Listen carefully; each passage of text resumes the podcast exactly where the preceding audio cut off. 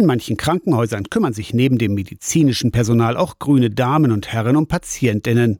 Grün, denn das ist die Farbe der Kleidung der Ehrenamtlichen. Im Harzklinikum Quedlinburg tragen sie eine mintgrüne Jacke und einen grün-schwarz gemusterten Schal. Die Damen in Quedlinburg sind es zurzeit wirklich nur Frauen, die sich in diesem Ehrenamt engagieren, unterstützen und entlasten Angehörige und haben Zeit für Dinge, die beim Pflegepersonal manchmal auf der Strecke bleiben. Dann setzt man sich und hört letztendlich zu. Leonore Holstein ist seit 13 Jahren als grüne Dame dabei. Ihre Kollegin Brunhilde Wulf-Wosten ist seit fünf Jahren im Team. Viele Patienten haben, ich denke manchmal, das Bedürfnis, uns etwas zu erzählen. Sie fragen auch, unterliegen Sie der Schweigepflicht, wo ich sage, ja natürlich, und erzählen dann Sachen, die sie in der Familie, Angehörigen nicht erzählen, also wo sie wirklich mal ihr Herz ausschütten. Ich sage dann immer, ich komme als Mensch zu Menschen und inzwischen ist eigentlich diese Institution Grüne Damen doch bei Menschen, die im Krankenhaus immer mal sind, bekannt. Im Harzklinikum sind die grünen Damen wochentags von 9 bis 12 Uhr auf Station unterwegs.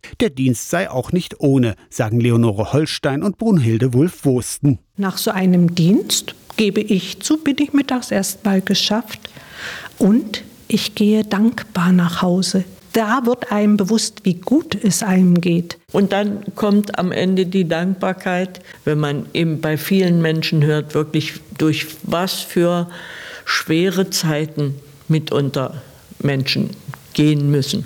Und das ist tatsächlich hilfreich auch für einen selber. Die Grünen Damen in Quedlinburg wurden vor 26 Jahren gegründet. Engagierte Ehrenamtliche, auch Herren, werden immer gesucht.